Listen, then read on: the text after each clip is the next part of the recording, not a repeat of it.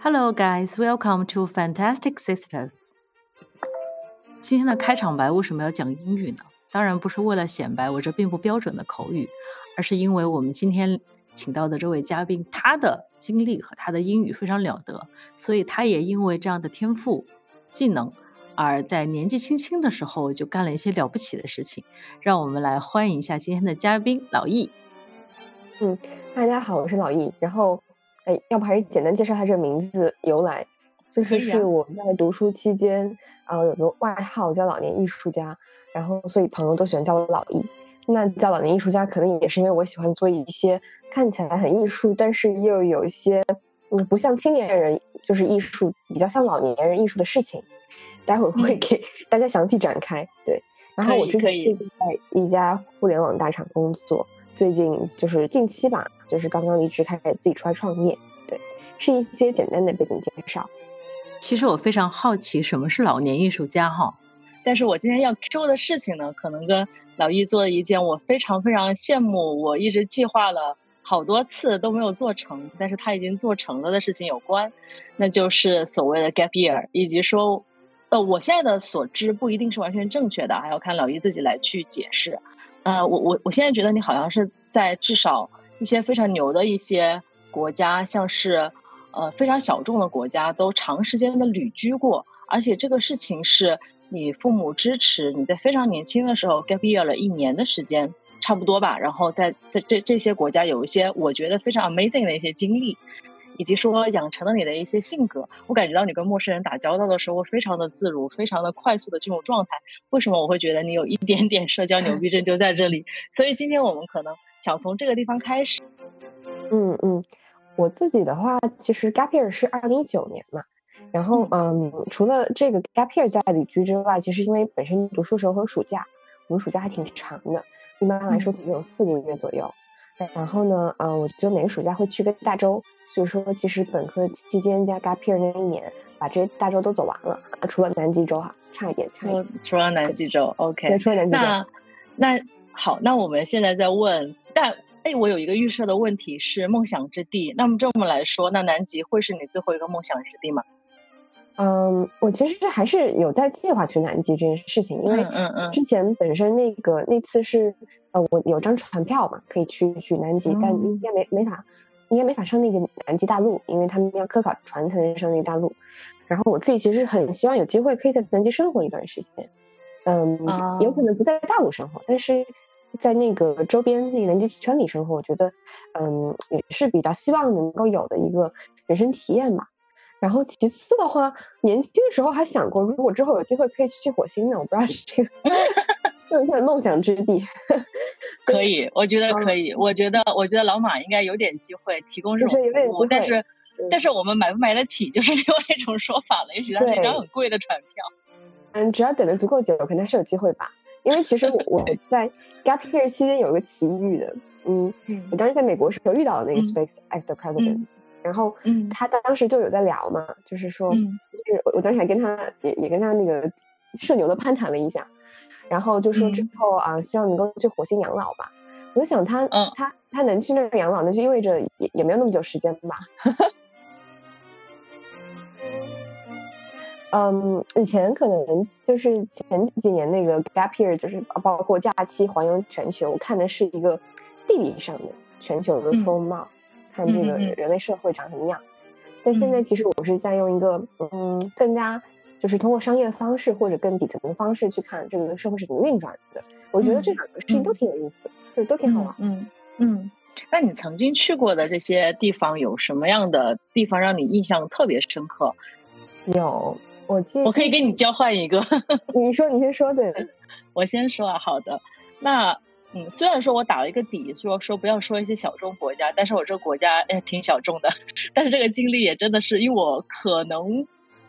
可能要很久之后才会鼓起勇气再去一次吧。就是我去的那个地方是巴布亚新几内亚，哦，非常的 非常的神奇。我先说一个结果，这个结果可以让大家知道这个地方有多么少人去。在我回程的飞机上，然后呃，大概是买纪念品，也就是最后那种登机前的准备的时候，我在一个纪念品商店里面走来走去，然后有一个女生看了我非常久，突然上来鼓足勇气跟我说中文。哦，我说我终于找到中国同胞了，但他才他才惊讶，他说我在这里待了五年，你是我见过的第一个中国人，说我一定要上来跟你打招呼。他就问我过来干嘛？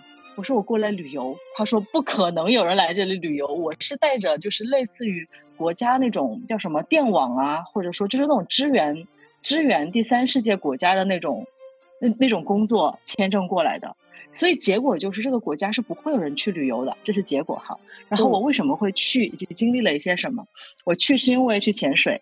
啊，它也确实是一个潜水圣地吧。但是，anyway，其实比它更安全，以及说跟它差不多有趣的地方有。但是我当时的这个知识层面没有让我知道还有别的地方。总的来说，我觉得有一点点被人带偏了，再去那个地方。然后当年呢，它应该是全球最危险的国家的 top five，好像最近变成了 top one。嗯，对我有听说过，其实。对，就这个地方，它到了什么程度呢？你单你一个旅旅客绝对不能够一个人走在街上，不能一个人走出你住的那家酒店，而且酒店的保安是荷枪实弹的。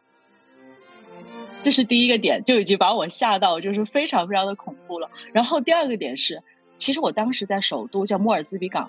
我在莫尔兹比港转机去另外一个小岛，因为我最终潜水度假村是在那个小岛嘛，而且那个小岛是一个百分之一百商业化的地方，它各种东西都做得很好，而且主要是给就西方人来度假用的，就很少会有东方人去哈。其实我到了那个小岛，我就完全不会有不安全的感觉了，因为它完全就在度假村了嘛。但是呢，我在首都往那个岛，那个岛的名字我已经忘记了，往那个岛转机的那个过程中，呃，我在机场办 check in 的时候。那个那个地面人员说：“嗯，因为你来晚了，实际上我是在飞机起飞前一个半小时到的，我觉得已经非常够时间了。”他说：“因为你来晚了，所以这架飞机已经坐满了。”我当时的感觉是：“哦，这是公交车吗？” 所以后面我在这个国家大概待了不到四十八小时，所有的经历让我失去了所有去那个离岛去参加潜水行程的兴趣，然后所有的沉没成本我都支付，然后我就离开了这个岛。当时离境的那个机票，我记得直飞香港是九千块钱，就无所谓了，就必须逃走，是这么一个感觉。但是后面我才知道，这个地方其实它最，如果说我们再去游览的话，它最吸引人和最。最最最最有特色的是什么？我告诉你是去雨林里面去探访食人族，我就觉得这个国家 更加的有趣了。也许有一天，三炮我雇十个保安，有没有可能去再去一次？以后再说吧。嗯，哎，我印象中确实有看到过一篇文章，说有有一个呃美国的人类学家，应该就是去巴布新几内亚的那个食人族那边去调研，但是后来哦，对了，这个这个国家是在哪个州？你知道吗？很多人听到这个名字，对，是不是在呃大西洋上啊？是在太平洋上，太平洋它是大洋洲，它其实离它它其实离澳大利亚非常近，但是很对，但是很多人听到这个名字，他会以为是非洲，非洲的那家，非洲的那个应该是就是几内亚吧？对，几内亚是非洲的国家嘛？我们这个叫巴布亚新几内亚，它是大洋洲上的一个国家。我就感觉这段经历，嗯，我应该至少可以吹三十年。我自己印象最深的其实是去二零一九年时候去平壤，那个时候我去平壤，对，朝鲜非常难去吧？还嗯还行。当我们当时其实是去跑马拉松的，因为当时平壤有一个国际马拉松，就是呃，所以这趟旅程其实挺神奇的。因为呃，一般来说大家会就是去平壤的时候，可能一般是那种呃旅游团嘛。但是那次，因为我们是从中国去这个呃平壤参加这个马拉松赛，所以那辆火车上各个国家人都有，什么俄罗斯人啊、英国人、法国人，因为没有其他渠道去朝鲜嘛，去 没有其他渠道飞朝鲜的飞机，所以那个从丹东出发的火车上就非常的国际化了，已经。嗯，但是很国际化的前提，我们又是在这个就是落地平壤，就我我自己感觉就是整个旅程就很梦幻。就是是也觉得不太真实，而且重点是在于以前去其他国家那种旅游旅行，它其实是一个地理上的变化。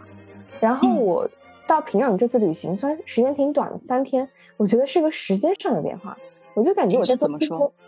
就是在进行时间旅行，就是我好像一下子从八十年代是吗？一九年穿越到了，我觉得甚至不是八十年代，可能六十年代。哦，嗯，但是我对六十年代也没有感知，因为毕竟我没经历过嘛。但是我是那种电影里，是电影里的那种场景。对，就是你在那边看到每个人脸上的神情是很不一样的。我从来没有在任何其他的国家和地方见过这种神情，让我觉得很是是什么？是是怎么讲？是排就是是拒绝交流那种冷漠？我猜，我不知道。嗯，每个人感觉不一样，因为我后来从平壤回来以后，正好遇到一个当时在青旅嘛，有一个呃同房间的一个女生是俄罗斯人，我们就有有聊天，她也是参加那个马拉松赛去的，她说觉觉得那边的每个人都像机器人一样，然后但是我我的感觉跟她又不太一样，就是我就感觉那些人看起来就挺有精神，就是特别有精神。你你你你们俩看到同一群人的感觉是完全不同的。对，但是我觉得可能就可以反映出这些他们的状态大概是什么样子的吧，就是板正的那种，那脸上不会有太多的那种，嗯，欲望啊、情绪啊，然后不会有太多的，就是我们会在大家周围看到的东西，就是啊，怎么说呢？各就是全全球各地大家脸上看到的东西。我觉得是不是是不是某种程度说他们是打引号的有信仰啊？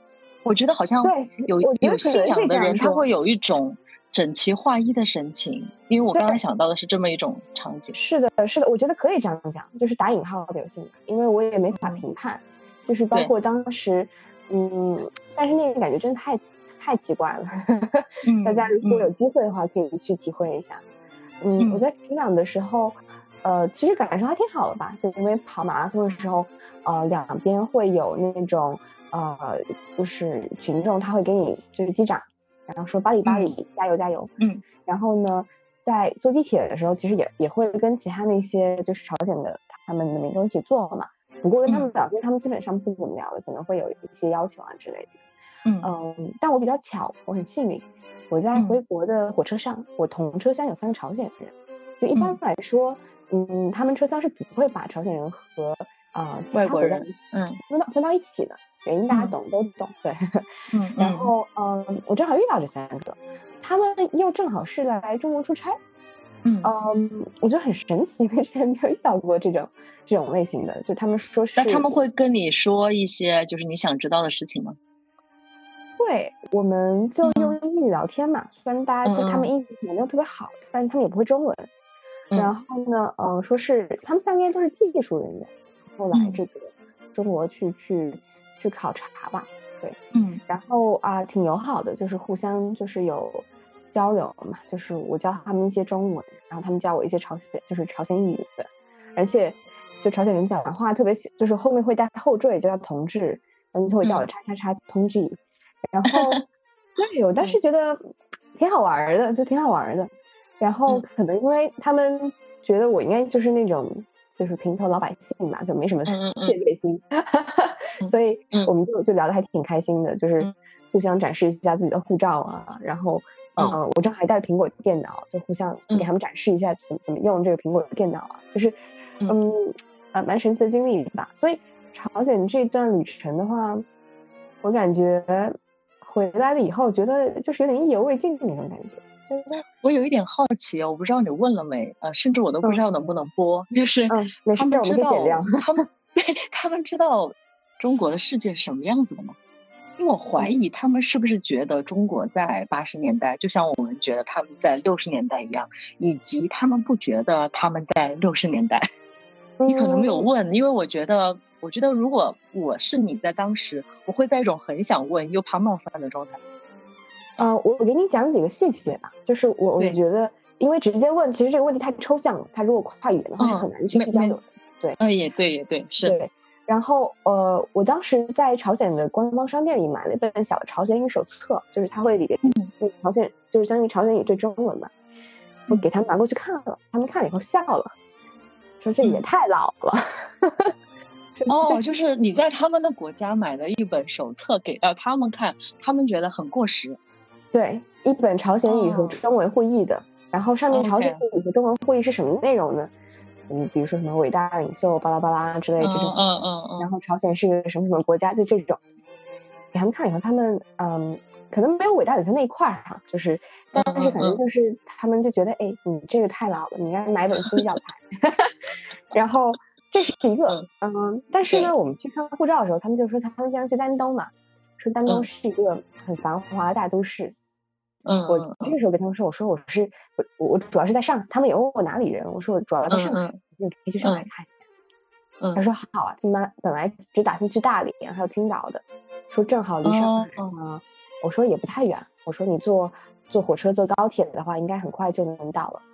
然后，所以他们基本上还是知道东三省啊，大大连、青岛，对，最多到山东，就北边。嗯，对对，北北北边多一些。然后呢，嗯。而且本身可能丹东因为离那个朝鲜比较近嘛，所以他们有的时候可能会去丹东，我不知道采购一些东西吧，我猜。嗯，然后反正我就想，那如果到了上海，这个冲击得多大？是他们认为丹东很繁华了，对吧？这是我们已知的一些信息。OK，丹东也有繁华地方嘛，就是所以我觉得可能他们是觉得那个繁华地方很繁华。没错，嗯嗯，还还行，它也会有一些那种看起来还不错的商店什么的。嗯，主要是因为我们当时在平壤的时候也去逛了一下平壤的一个百货商店，他们没有太多这种百货商店，我们逛的是最大的一个。然后，嗯，里面物价也很便宜啊，就我们换了一点那个朝鲜的货币嘛，然后在那个商场已经消费，吃的还挺好的，你别说，嗯嗯嗯嗯，嗯，然后反正。就那个商场的风格有点像，嗯，其实它里边的设施还可以，但那个整个装修风格就比较老吧。我不知道是不是那种八十年代的风格，或者大部分走在街上的人，他会不会还是穿着就是有一点像中山装那样的衣服呀？因为我不记得我在小红书还是微博上可能看到一些图片吧，也是说平壤的街头的那种掠影的感觉。我感觉大家穿的还是以深蓝色、浅灰色为主。就是挺挺，大家穿都挺亮，这这真的是这样吗？对，板正，真的是这样子。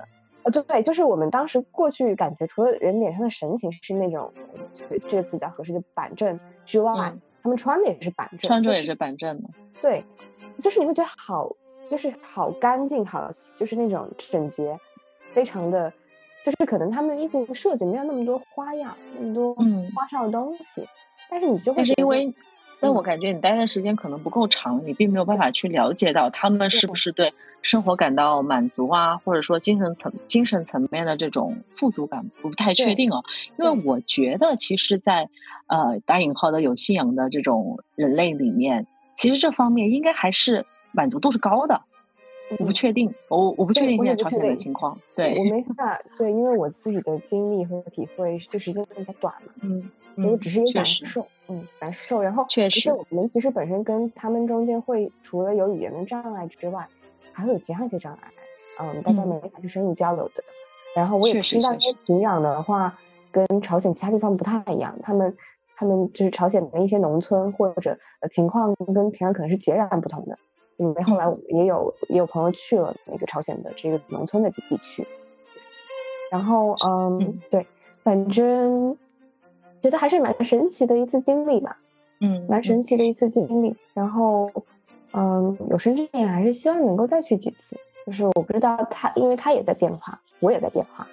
我是的，是的，挺好奇。我觉得喜欢是什么感觉？我我觉得喜欢旅行跟旅居的人，他都是不会借一个地方反复去的。其实就像是国内，我反复去的地方，像像丽江，丽江我可能有五次，可能都不止了。对，就是我不觉得说它是一个旅行地，而觉得这个地方我想经常看它的变化。对，以及说我很好奇，你说你除了南极洲没有去过，那你一定去过南美，对吧？因为我非常非常的 想去南美。南美有什么印象深刻的国家？可以先让我做做攻略，或者先了解一下的？我现在非常。非常武断和基于碎片化的知识，我非常喜欢智利哈，仅仅是因为它有很多的徒步资源，然后自然风光非常的好，其他的我都不知道。以及说南美还有没有更加可爱的地方？明白。呃，智利应该是那个是巴塔哥尼亚吗？还是什么？嗯，巴塔哥尼亚，对的。巴塔哥尼亚，对。我当时去南美，因为时间还没特别久，就在南美待了一个月吧。然后，呃，也没有办法走完嘛，就差一点可能可以去更南边。就是那个，因为他那个南极的邮票是从，嗯，就是有一个比较偏南的南美国家开始的，我已经忘了那个国家叫啥名字了。然后我当时主要去的是玻利维亚还有秘鲁，然后去玻利维亚的话，其实我还去了那个雨林里面住了一周。就我也不知道它能，它不是那种 typical 的雨林，但它确实是属于那个亚马逊雨林中的一部分。嗯嗯。然后当时就是相当于去有一个，他们有一个呃，也不能说农场，也不能说社区，就是有有一个 place，就是你可以在那儿住个呃一段时间，然后大家可能一起劳作呀，然后一起嗯去去去。就是收割香蕉啊之类这种，这应该这应该算农场吧？像现在像那个大理非常流行的那种，可能算对，有点农场像 organic organic farm，对他们这样讲。但你需要为那个社区做什么样的贡献吗？还是它还是一个付出一定的这个住宿成本，然后你在那里待着的这样的纯经济类型的项目？嗯，我自己带了点，就是就是钱过去，然后呢，我自己也带了点吃的过去。然后呃，我自己在那儿也帮忙干了点活，就是有点相当于就都都有吧。就他他实际上不要求这些，对吗？因为因为其实其实你要知道，就是你现在其实也算数字游民状态吧？我我不确定了，应该算好，因为至少我只是在上海数字游民而已。对，因为因为因为你没有被要求说要去哪里一个稳定的 office 上班嘛，所以我其实最近在关注一些国内的一些数字游民项目，他们更多的是什么？就是拿你的技能。首先，你进去是要交简历的，或者说你起码要告诉主理人你能为社区做什么。完了之后，他们才会接受这个 offer，才会跟你谈。实际上，你用一个非常低的一个价格就能换到去那里住宿一段时间的资格。现在我的问题是在我们南妹的那个，实际上没有这么强的一个 rule，只是有这些活动你可以参与，本质上你还是进去住宿的，对吗？嗯，可以这样理解吧？但那个环境真的比较的艰苦。哦，对，就是它不是你想象，就是我一开始去这个 farm 之前，我以为它至少会有一个淋浴的地方吧。哦，OK，发现没有，就是我去了以后，我发现 OK，他们说洗澡，我们之后得去小河里洗，然后喝水，好原生态啊。对，喝水的话，我们有超级大的桶，它接雨水，然后每次要喝水就从这个桶里把这雨水舀出来，然后加点那个什么柠檬汁，你就可以喝了。然后。住宿的话，嗯，那个屋子其实就是很简易的屋子，它也漏风嘛，就是那个嗯没有封严实。床的话，他们是用那个砖头，然后上面垒了几条木板，然后就就，所以我经常睡着睡着那个，就是嗯，就身体会陷进去，因为中间它有缝，这个缝儿太大了，实在是。这个我还是真没想到，你你在这里待了一个月，你当时是没有一个月，待了一周，是 在待了一周，嗯，OK。哦，这是在雨林里面啊，在雨林里面呢，这样的环境，我觉得可以理解。嗯，对，嗯，比较艰苦吧，所以我只待了一周。嗯，我当时这个是玻利维亚还是秘鲁？对，这是玻利维亚，玻利维亚。这是玻利维亚，OK。嗯，不，好像还蛮多的，因为我还蛮多的是吧？这种类型很小的，它也不能叫社区，因为我们 host 就两个人。啊，我本来一个人过去的，但是正好我因为一些事情耽搁了，在首都。然后呢，就等到了那个另另外两个德国的那个友人，我们三个人一起去了。所以当时我们其实一直一直五个人待在那个那个地方。然后，哎，那你们五个人去的目的和他们做这个社区的目的都都是什么呢？肯定不是为了纯属体验生活吧？啊，建设社区，因为那儿啥都没有。建设社 区啊，确实是为了建设社区。我们当时，呃，有比如说你要刷，就是刷刷那个门板啊，给门板那个做装修啊，然后那个灶台要得自己自己自己搭，因为他们其实也没灶台，就是我们正是在过一个非常原始的生活。然后呢，他们当时还弄了一片香蕉树林吧，因为也没什么吃的，我说句实话，我们每天主食其实就是香蕉。然后呢，嗯，还有呃那个从。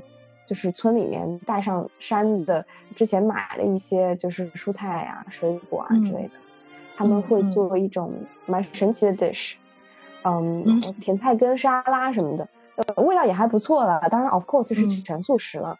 然后呢，对，然后香蕉吃的真的比较多，就是什么煎香蕉、烤香蕉、黄油香蕉，各种类型的香蕉。对，就是那个时候就是真的就吃了可能一周的香蕉吧，感觉。但还是蛮好吃的，我觉得他们挺会做饭的，嗯，就是就是你是一种非常开放的心心态去接受这种旅居生活中能够遇到的各种情况。其实你对，其实一个星期也没有特别长嘛，所以你最后离开是因为就直接问哈，是因为真的是条件比较差受不了，还是说你觉得哎体验到了 OK 了可以离开了，还是或者其他的原因？我觉得两者都有吧，一个是因为都有，这后面有个小插曲，就是我的那个两个 host，就这个这个这个房子的，他们虽然主理人嘛，他们有朋友要离开，有一片雨林了，他们要去送别，所以说后面呃他们两个走了，就是我们三个，那另外两个那个德国的呃友人，他们跟我住在一个屋子里的，他们是自己有个帐篷的，然后搭帐篷的地方离我那儿其实大概走路也得十几分钟，所以有两天我是一个人住在那个屋子里的。一个人住在那个屋子里呢，他有什么问题呢？在于我没有照明设备，然后呢，而且也没有电。我说句实话，就我们是没有电，就是因为有一个给太阳的电池板，但是因为雨一天到晚下雨，所以就是没电。我当时带了我的电脑和我手机，然后我电脑嗯是用来给我手机充电的，相当于巨大充电宝嘛。然后但后面几天应该什么都没有了。没有啊，没有啊，就是每天百分之二十电，我就是开个机跟大家报个平安，然后或者晚上特别害怕的时候，跟朋友说啊，好黑啊，好黑啊，好怕，好怕，然后呢 再关个机，就是呃和外面保持联系吧。我还算比较幸运的，我手机还有信号，他们其他的人手机都没有信号，因为我手机有信号是因为那个旁边正好有一个我那个呃服务商的那个基站，然后才能接收到外面的信号。所以其实当时那个环境就是。没水也没电，然后呢也呃就也算好像没信号，然后也没啥吃的，嗯，还挺冷的，然后而且很挺冷的，所以雨林是温日夜温差非常大嘛，我以为雨林就是很热的地方。我去的那一片可能它比较偏北边嘛，我猜，嗯，然后其次的话，呃，因为我当时是一月份，啊，就二零年的一月份去的南美嘛，对，就是嗯。所以可能整体它不是那种夏天，或者说就可能就是冬天的时候。所以等一下，南美不是全部都在南半球吗？对，全部都在南半球，全部都南半球。二月份应该属于夏天呀？一月份吗？这个我不是我不知道，因为玻利维亚是比较偏北边的，我不是很确定它嗯。但是我当时反正没关系，这这算一个这这算一个冷知识哦，我们可以查一下玻利维亚的查一下，之后查一下。但当时体感温 度是一二月份是算什么情况？对，呃，体感温度不会太暖和，就是包括我在那个就是市区的时候也没有。但我在市区，因为它那个海拔比较高，呃，三三四千呃三四千米的一个首都，嗯，所以冷也是比较正常的。但我当时去了云以后，发现确实会暖和一些，但也没很暖和。就是因为你想，我们当时还是可以去小河里洗澡的嘛，就说明这个没有特别冷。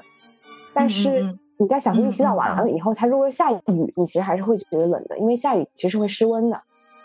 就是嗯，所以我现在回忆起来，可能这个跟当时气温没太大关系，就是因为它会下雨。就是 OK，对，下雨浑身湿透了以后，还是会很冷的，就算是夏天。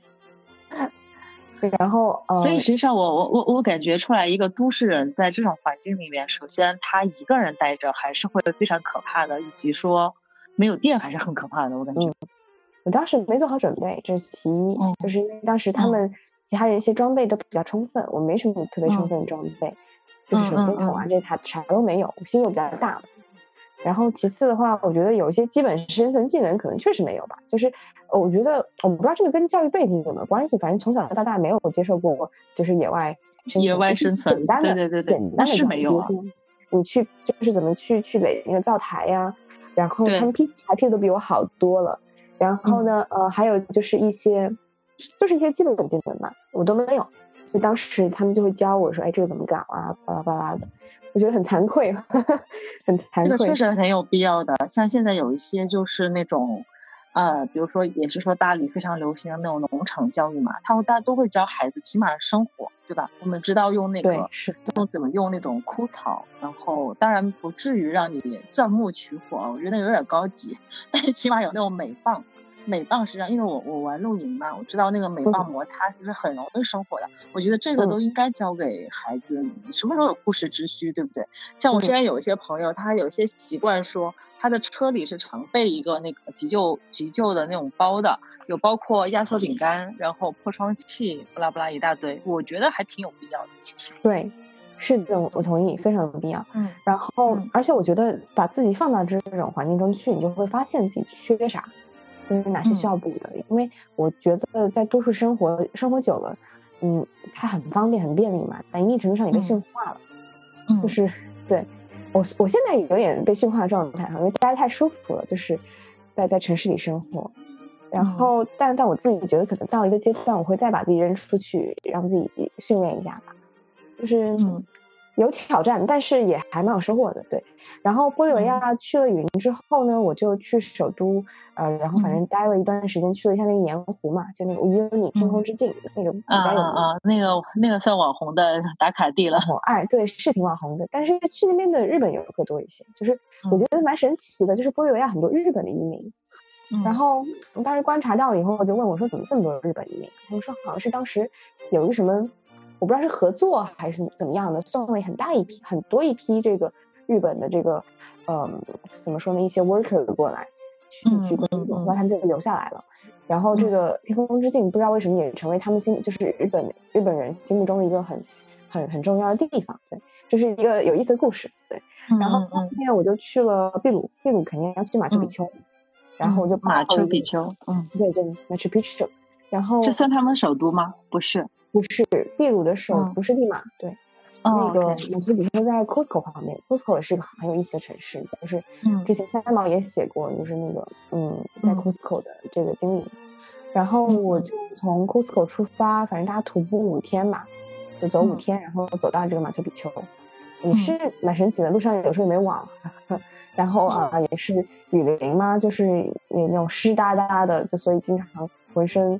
尤其是鞋啊、脚啊，就就很湿，然后就就就徒步，就是，然后有的时候早上出发很早，五点多就出发，天还没黑就上路了，而且还没亮就上路了，对，嗯，但是晚上星空特别美，就你觉得那个星空特别近，就是像穹顶一样那种，嗯，把人笼罩，笼罩起来，然后所以去完那个呃马丘比丘之后，我就去利马了，因为我有个朋友他是利马的人。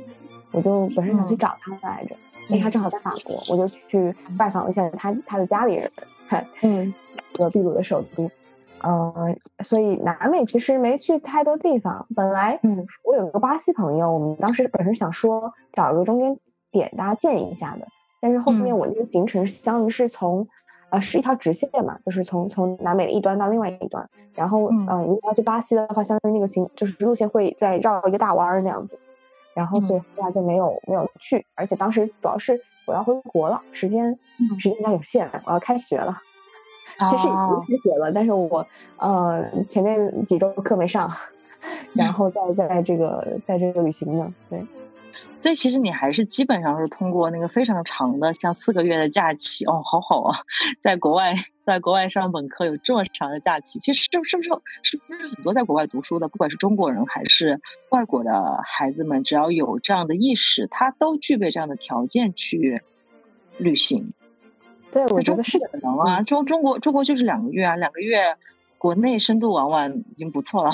对对，我在海外遇到了，还是会遇到一些。呃，很神奇经历的年轻人吧，比我更年轻。就因为大家经常会觉得我的八卦还蛮神奇的，但是就是因为我在外面老跑，所以我也会遇到一些同样神奇的人。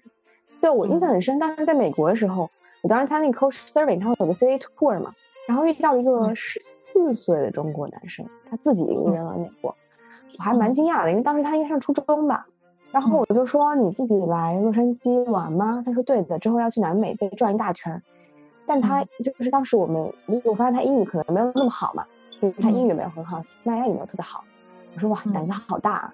然后我们当时那个团里面其他美国人知道这个他这个计划之后，都很震惊，很震撼。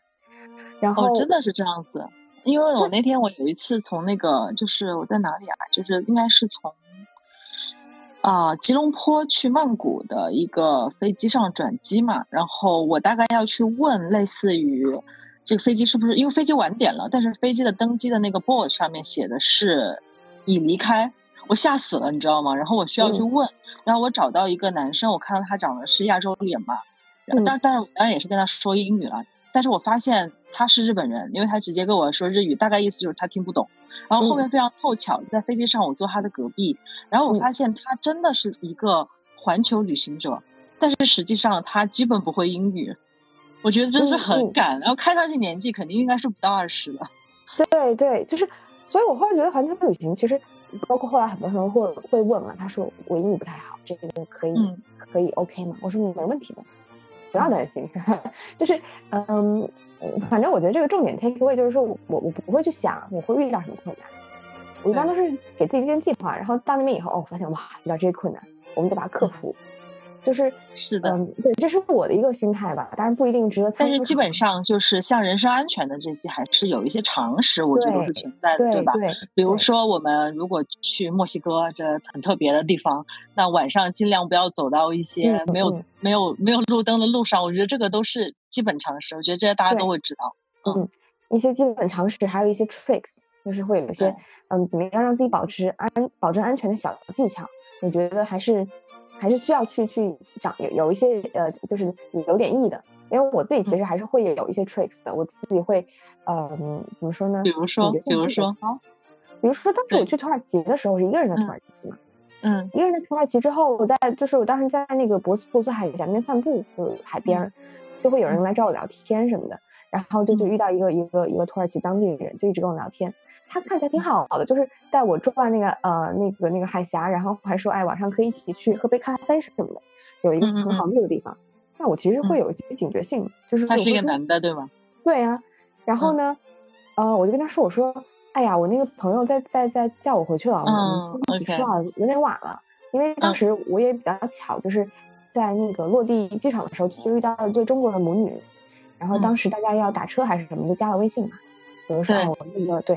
我虽然其实大家也不认识哈，我就说，哎呀，他们在叫我了，就这个时间比较紧张。然后包括我会，呃，也会问他们说，哎，你们现在就是在哪里啊？就是要要之后可以一起一起 travel 什么的。反正就会有这样子一个一个那个嗯警觉性在吧。而且可能有的时候你对你自己一个身份，你可能会就是讲一下，比如说当时我很年轻，我可能当时才二十岁吧。嗯，我在二十岁，过二十岁，你可能会把自己说年纪稍微大一点。嗯嗯嗯嗯嗯，然后。呃，说年纪大一点，然后我也不会说我一个人出来，我就说，哎，我跟朋友。对对对对，是的，只是我今天自己出来晃悠而已。然后像什么，在外面不要拿出现金啊，就最最好都不要拿出手机。查好攻略再出去之类的，这些都是对对，就是不要就自己一个人旅行，但是不要显得自己真的一个人旅行。啊，是的，是的，是的。对，然后而且像我这种单身女性的话，有的时候你可以给自己拟一些身份，就是这个在国内也通用哈。就因为有的时候也会遇到有一些早年间嘛，就说自己不是单身啊，然后 男朋友去买东西啦之类的嘛。对对，或者说自己就是已经有小孩啦之类的，就是怎么着就就都能讲嘛。我觉得这个是给女性朋友的一个 tricks，就是百试不爽，挺好用的。但是其实有一个我特别想问，我觉得有一点大可不必，就是有一些人会说他会在外面一个人旅行的时候会弄得。自己好像特别穷，甚至特别丑，我觉得这个有点不没有必要吧。因为有的时候你遇真的啊，说不好听点，遇上坏人，他可能欺负你，仅仅因为你是个女的。至于你是不是好看或者怎么样不重要，就我们还是要去享受本身的那种部分。当然，就不要穿的过于暴露，这个是应该的吧？我觉得有可能吧，我觉得有可能对，但但 但是怎么说呢？我在 非洲有个很神奇的经历。就是，嗯，我当时去埃塞俄比亚嘛，就参参观一个东非部落。然后呢，呃，反正东非也是我的 很想去的地方。把这种热门热门这个地地方都去完了。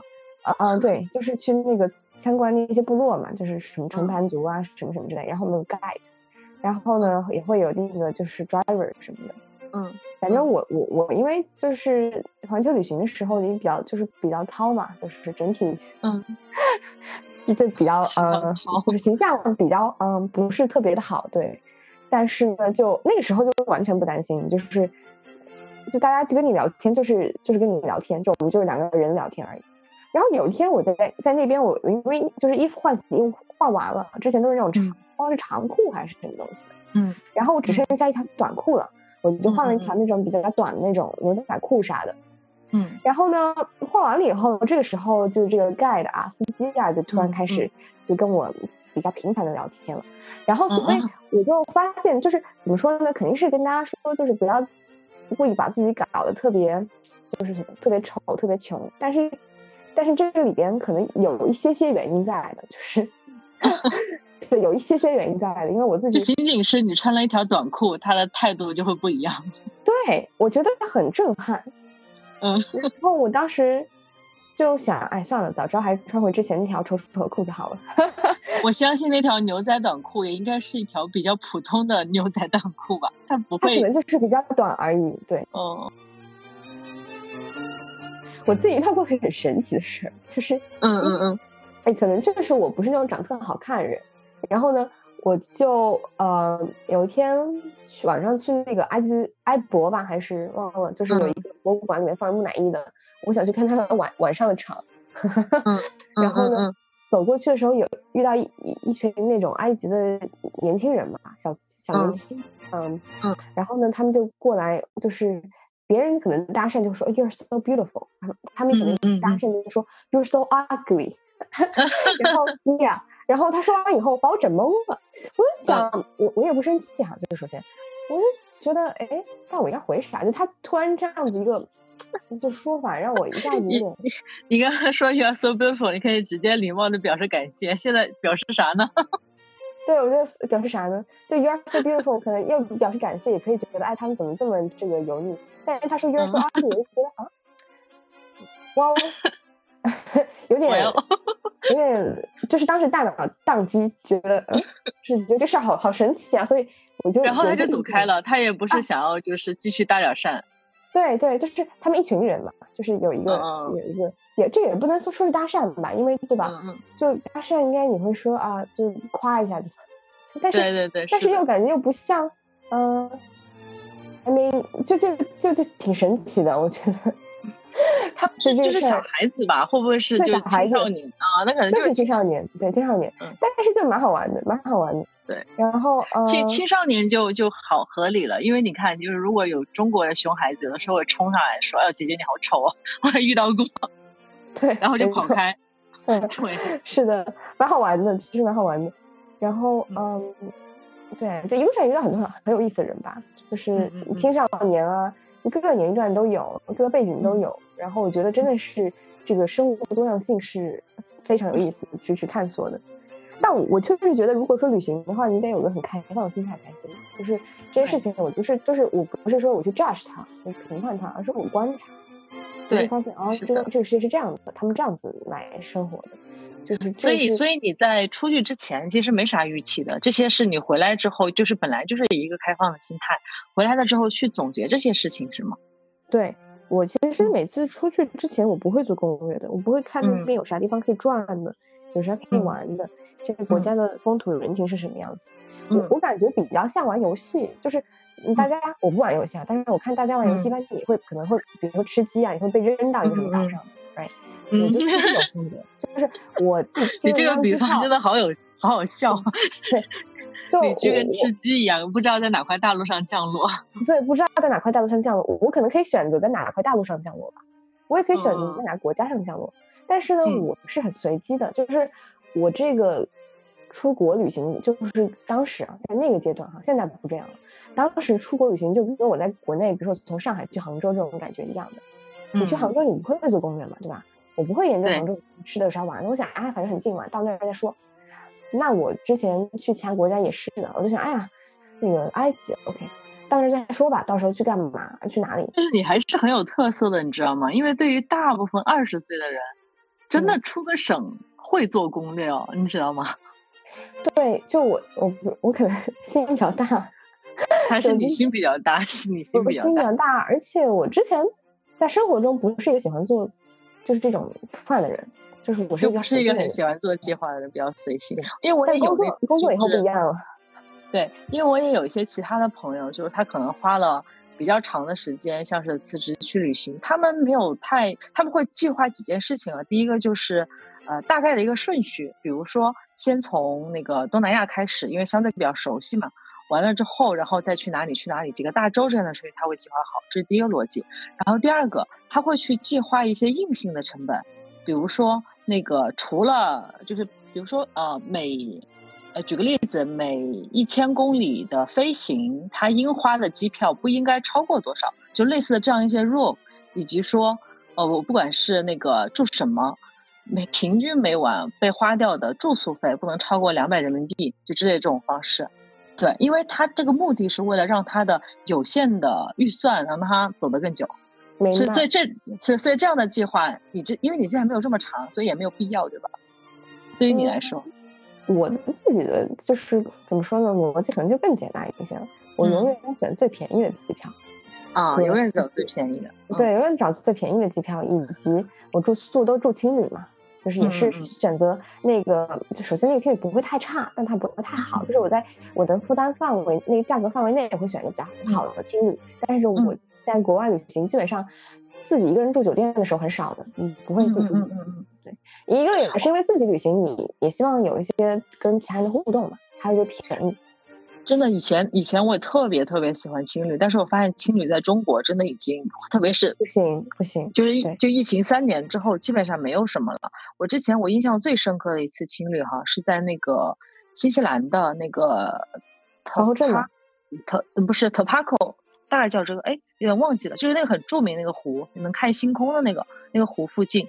有点忘记了，我我查清楚了，写在文字区。对，然后我们住的那个，就是所有攻略上都说住那个度假村，其实价格也还可以吧，就是五六百块人民币，在新西兰住住宿来说已经非常便宜了。但是重点是什么呢？他们离湖就那个我住的那个地方，离湖边大概还要走五分钟。不算近，你知道吗？但是我当我找到国际青旅的有那个 logo，就大家都知道那个 logo，一小房子的那个 logo，它那个就在湖边，所以我觉得国外的青旅让我觉得除了便宜和那个有社交之外，最让我震撼的是什么？它的地理位置都非常好，真的不知道怎么做到的。但是国内完全没有这种情况。对对对，这个也是我的体会嘛。我觉得国内和国外住青旅完全两个感受，包括在国外的时候那个 vibe 很好，你就感觉像你在一个大学校园里面，其实。然后，嗯，就啥人都有，然后呢，在那个公共区，大家就开始有的没开始聊了，特别自来熟，就我都不需要去发起对话，人家会说哦，like where you from 之类，然后就开始就聊嘛，各种各样有意思故事什么的。也因为这些，就是经常会在青旅里边会哎遇到几个大家一起出去玩。或者一起出去旅行的这种情况就很好，就特别特别那种人与人之间距离特别近嘛。然后结对了之后，大家都一起，因为大家都差不多嘛，都是旅行者，也不太会是的，没错。什么那个特别多的坏人吧？而且我我总觉得这个是小概率事件。说实话，如果都要往这个最坏的地方想，那大家谁都不用玩。对啊，对，我觉得大概率住青旅的，因为大家都是 backpacker 嘛。backpacker 的话，就是你来做这件事情本身就意味着你这个人有一些某种特就个性啥的，他已经是这个筛选器了，对不对？然后，而且你如果说大家也会聊嘛，说你你就是最近你在做啥呀？然后去哪些地方啊？就是就是我觉得真的那个时候我真的是见到了哇，有这么多懂生活的方法。因为我当时你刚才说你那个有一个 location 特别神奇的青旅嘛。我之前住过一个在公园里面的青旅，嗯嗯嗯，公园旁边啊，那个青旅旁边是个歌剧院，嗯，然后，然后那个青旅里面呢，我住那个房间啊，人还挺多的，我已经忘了它是一个三十人间还是十五人间了，还有这么多人的，对，因为我们那个床有三层，你知道吗？就以前它只是双层床，上下铺，它那个是上中下铺，火车火车铺，对。然后当时我住最上铺，但那个在伦敦哈，就那个青旅特别便宜，它便宜也是有也是也是有原因的，就是因为房间人太多了。然后当时房间里有一个中国的阿姨，我觉得特别惊讶，就是那个阿姨就是可六十岁吧。然后呢，我们因为正好都住一个房间嘛，她看到我看到他们就会聊天嘛。我我就那时候我二十岁，她六十岁，我们互相都很惊讶。阿姨说：“哇，你好年轻，好厉害，自己一个人出来，这个就就是旅行啥的。”当时我其实在上一个那个 summer school，然后我就说：“我觉得你好厉害，就六十岁了。”然后一般他们那个年代可能英语不会特别好嘛，然后而且对对，而且也是自己一个人来伦敦。他说找他的朋友，就他有一对朋友，就是也是住在附近，他就过来找他们旅旅行啊，玩一下什么的。然后自己在在那个情侣里面生生活，然后我就觉得。哇，好好厉害！因为我会觉得像这个年龄段，我真的没遇到过太多。对对对，尤其是我觉得，我觉得相对比来说，他更加厉害一些。对他更加厉害，因为真的没遇到过。我回忆了一下，就是我我觉得在国外遇到，首先可能那种呃，在国外本身遇到的年，就中国人就比较少，就是这种 backpacker 类的。然后稍微多一点的可能都是年轻人，二二十多岁、三十岁左右的这种年轻人。然后呢，嗯，男生女生都有吧。我觉得近期女生变得越来越多了，就是这也是他们后来一些呃国外一些他们人给我反映，说遇到很多亚洲女生，男生可能就中国女生，可能男生可能反而没有他们就是预预估的那么多。对。然后，但是年纪大一点的，真的没怎么遇到过一路上。所以他其实我也回忆了一下，他可能是我嗯这么多次旅行中唯一遇到的过的一个独自旅行的这个一个呃六十岁的奶奶，就是这个年纪年龄段的很少见，对，确实确实。对，反正就还还还蛮好玩的，我觉得嗯，真的就是路上遇到什么样八卦的人都有，而且大家很愿意分享，都陌生人嘛。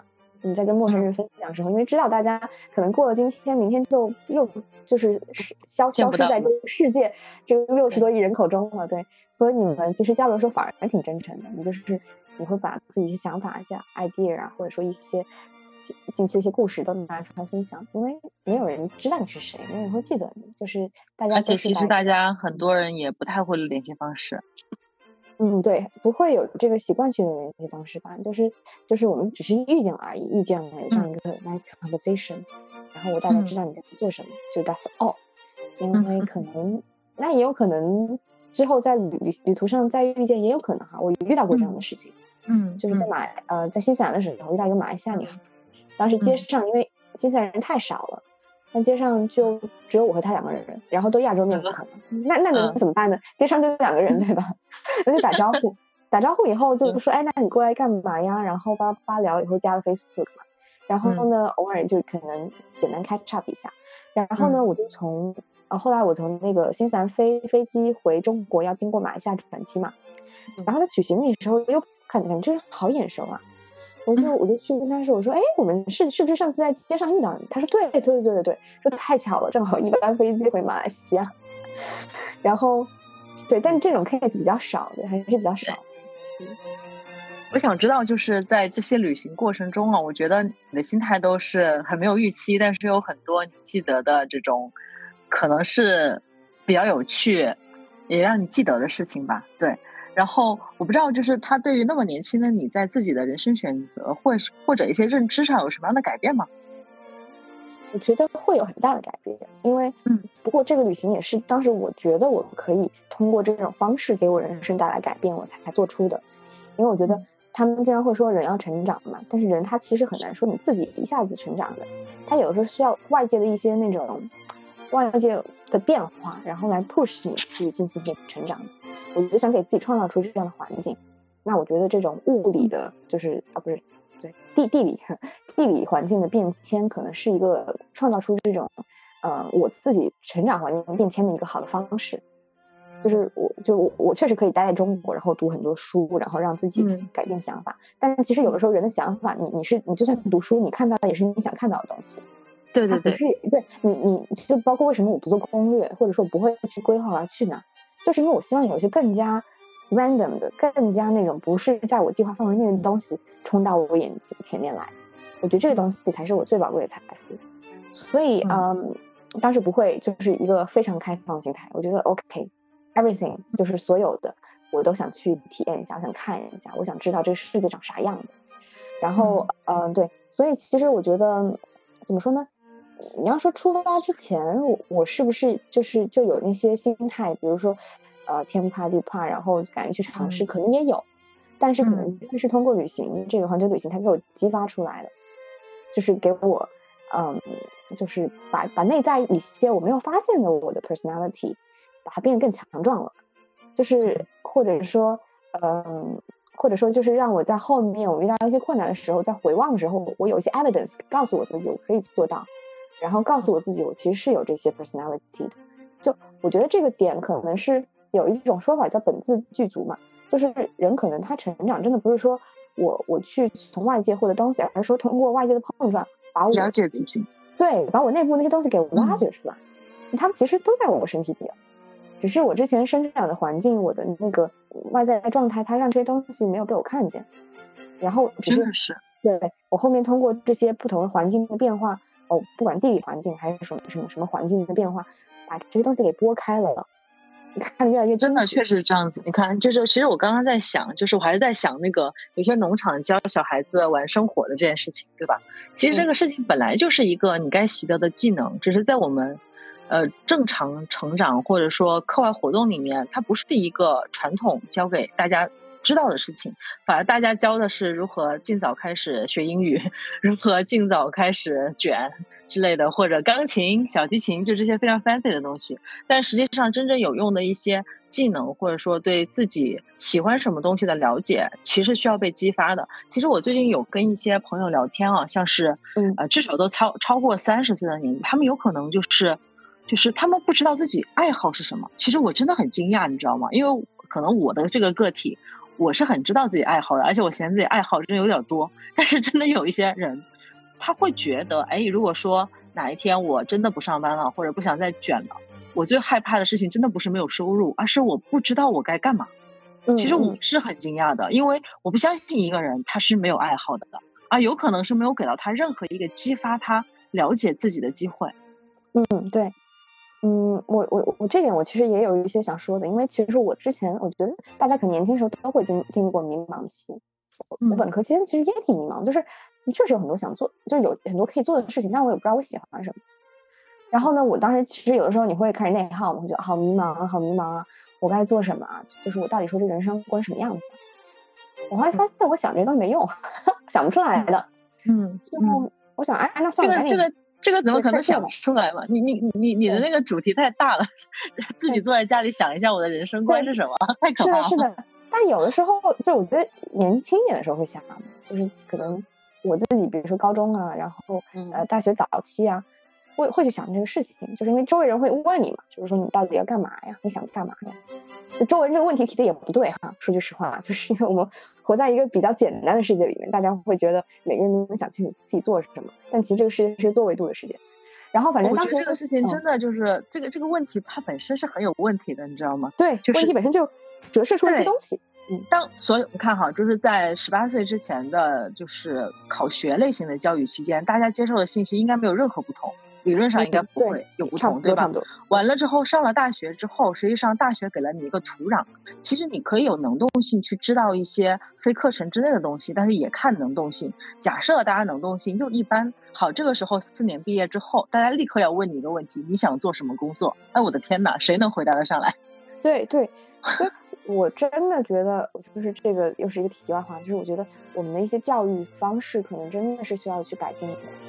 就是他不应该说是把我 train 就是 to be a OK 的 worker，他其实是要全人教育嘛，就是我怎么样子过我的生活，就是他不就你不能说帮助我更好离这个问题更近了，但你不能把我把这个拉拉离这个问题的答案更远了。就我觉得现在我们就是那些之前的教育，他可能是把你慢慢慢慢把这个把你从这个问题拉得更远的，就是你到底是谁，你你到底就是 what's your passion，或者说怎么样子，而且没有人关注这个问题，就是。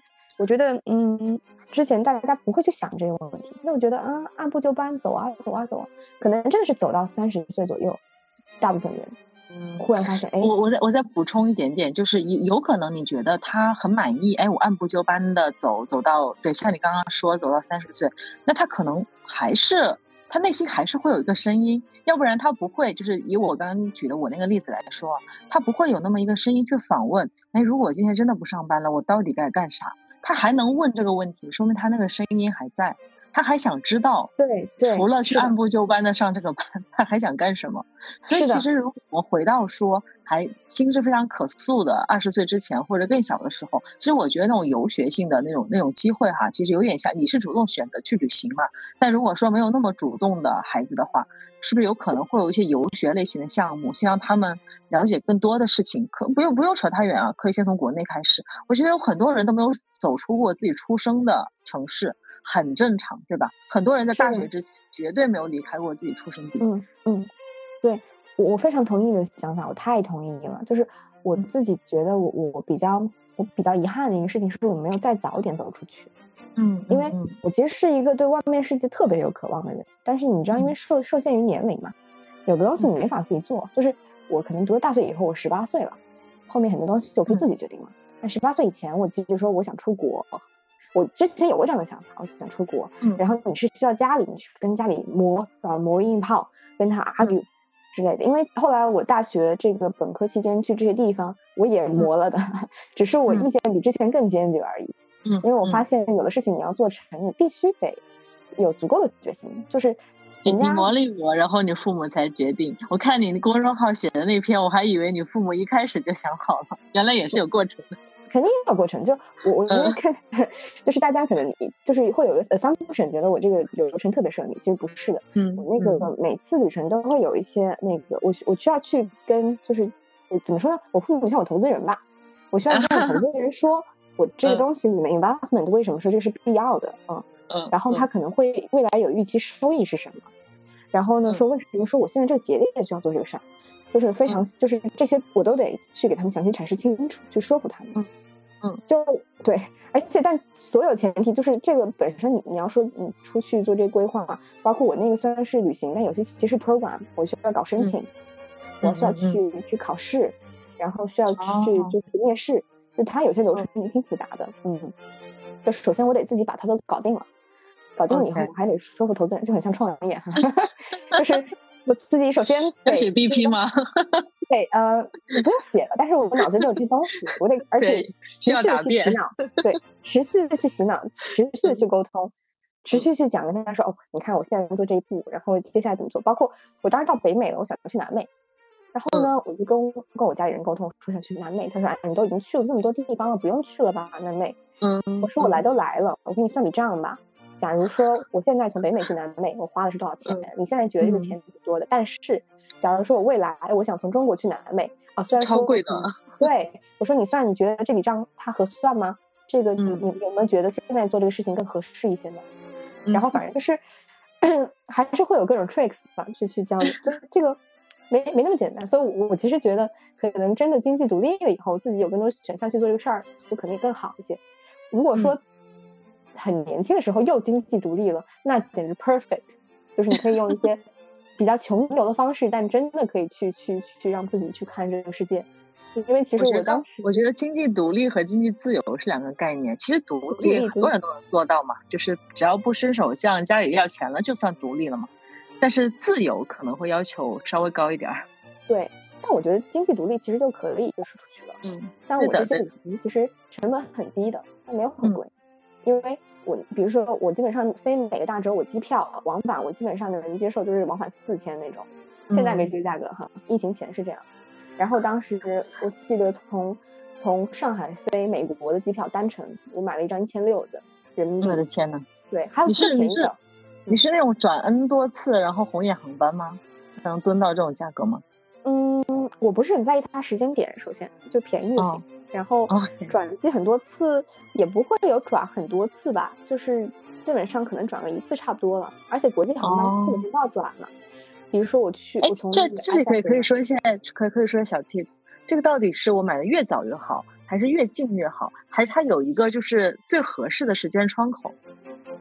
反正肯定不能买的太晚，就是不能买的太晚。对，它不一定越早越好，因为看你的时间段的。你如果是就是旺季，你就算买的再早，你你要买的时间点是旺季，它也不会太。没错没错，那肯定那肯定。对，因为我有听说过什么出发前一个月是比较合适的时间，如果更早跟更晚都不好，就更更早都是不好的。这个我后来才知道。是的，是的，我一般就是出发前一个月买。OK。那还是殊途同归的这个时间窗口，对，殊途同归。然后包括定，就是就 budget control 特别重要，因为嗯嗯，你要去的地方多，然后呢，所以一定要做好这个就是所谓的就是一个 budget 管控。所以我我之前在伦敦读一个月的暑课，当住青旅真的很便宜，两千一个月欧人民币，在伦敦很难去想。当然他住的那个条件可能没那么好，环境还行吧。嗯嗯，然后嗯。反正就是我觉得，也不知道自己怎么一一步一步走过来。我觉得还是某两两千两千欧一个月啊，两千人民币一个月。哦，就吓死我了！我说两千欧一个月是正常价格，两千人民币一个月，OK，那你是有一点厉害，我天呐，比国内还便宜。对我还这个这个是这个是现在很火的大理价格呀，你在伦敦住到了，没错，我在两千一个月，他还包早饭，就是对包早饭，然后呢包早饭，我记得当时有那个牛角包嘛，就是它就牛角包加那个橙汁什么的。我当时因为是学生，我真的还蛮省的，所以我就呃尽量早上多吃点，因为它那是自助餐，像中午就吃的比较少。因为伦敦的那个物价真的蛮贵的，你吃饭啥的是真的贵。嗯，对。然后呃，然后之前在意大利也读 summer school，就我其实我想看那个二零一六年的时候，我去新西兰做 backpacker 嘛，就打工换宿，就像你那个住宿钱啊会被会被 cover。哦，你你去了一年是吗？就是那个打工旅行？啊，没有没有，去了一个月。你你说那个是 W 呃利嘛？我们在那遇到很多有这个呃打工旅行签证的人，但是我们自己当时还在读书，所以说就去了一个从那个南岛到北岛，然后二零一六年还去哪？二零哦一六年没去什么其他地方，二零一七年还去了台湾去打辩论赛，然后当时我还从台湾坐船回的那个福建，这也是很神奇的一个经历。台湾坐船回福建，海峡两岸对。确实是海峡两岸，你真的海峡两岸，就是坐了两两三个小时吧，然后路上挺折腾的。我还被困在了一个岛上，然后嗯。嗯，又去了那个意大利 b o c c o n i 读 summer school，然后去呃伦敦那个 Central St Martins 读 summer school，嗯，一个是商科的，一个是设计类的，所以在伦敦就一天到晚在搞艺术啊、设计啊相关的东西。嗯，然后所以所以你本来是学什么的？你本来学的跟商业毫无关系吗？我学的是商科，我学的是那个 呃 marketing，我学的是 business administration。对，但我学然后你的你的艺术，你的艺术的那些是爱好，对艺术些爱好，我当时想探索一下嘛。我觉得，因为我本身就挺喜欢艺术，但是我知道这个东西它很难 support myself，所以我觉得没办法。因为我其实原来是一个很喜欢文史哲的人，我也想去学人类学的，就是你也能从刚才我的描述中 看到一些影子，就是。我我蛮喜欢去观察，就是这个不同类型的，就是人是怎么生活的，他们怎么 interact，就是这个是我的一个天然的 passion 所在。但是我知道这个，嗯，它作为学科去学的话，你可能会面面临很大的现实的阻力，那可能反而导致我学不好这个学科，或者说我没有办法被自己纯粹的 passion driven 去去看这些东西。所以说呢，我就想，OK，那那只能学商科喽，就先先先，at least 还是世俗一点。对，at least 我能够去 support myself，就是然后呢，我才能在这个上面去呃自由的去探索的一些这种文史哲，或者说更更加看起来看起来打个引号哈，美丽而无用的东西，但其实是很有用的，只是说嗯。嗯，它没有办法一下子那么快的让我去去 maintain my life。是的，我跟你说，真的，我我真的有在考虑人类学和社会学，我很想学一个，因为我因为我是没有，我还没有读过硕士嘛，我在想，我既然留了这个学位，还没自己读上，感觉我现在应该读一点美丽又无用的学科。我想法跟你一样，但是可能我们的年龄段不一样，我感觉我最近特别有这样的冲动。我觉得可以去学，就是我觉得你我自己从我的角度来看，你这个年龄段可以去学，因为我当时呃本身是大二的时候，我就想要不要转转学去学人类学。后来想了想，还是算了。我想，我为什么不可以给自己 DIY 一下？就是，嗯，就包括当时在学校里学，我为什么去环球旅行？除了刚才说的那些原因之外，还有就是我觉得，哎，学校的一个课程好像没法满足我我自我教育的需要，我给自己 DIY 一下吧。所以呢，就给自己 DIY 的这些就是呃一些旅程吧。所以我觉得旅居旅居看看似是旅居，其实是一个学习之旅。就是，而且之所以在那儿待比较长的时间，是因为我觉得这样子至少一个月。我才能对这个地方不那么走马观花，但其实也挺短。其实我我觉得，其实你说起来没有预期，但是你现在总结起来又还是有预期的。其实是有预期的，对吧？对，他 有预期，但是不是一个具体的预期。比如说，我去这儿，我不会想我学到什么，对。但是我会想，OK，在这儿我应该能学到些。你会带着一些问题出发，嗯，你会带着一些问题出发，嗯。我觉得我会学到一些东西，就是具体是什么我不知道，因为但是我我能够知道一个确定的结果，因为我被扔到一个新的环境中去，我在这浸泡一个月。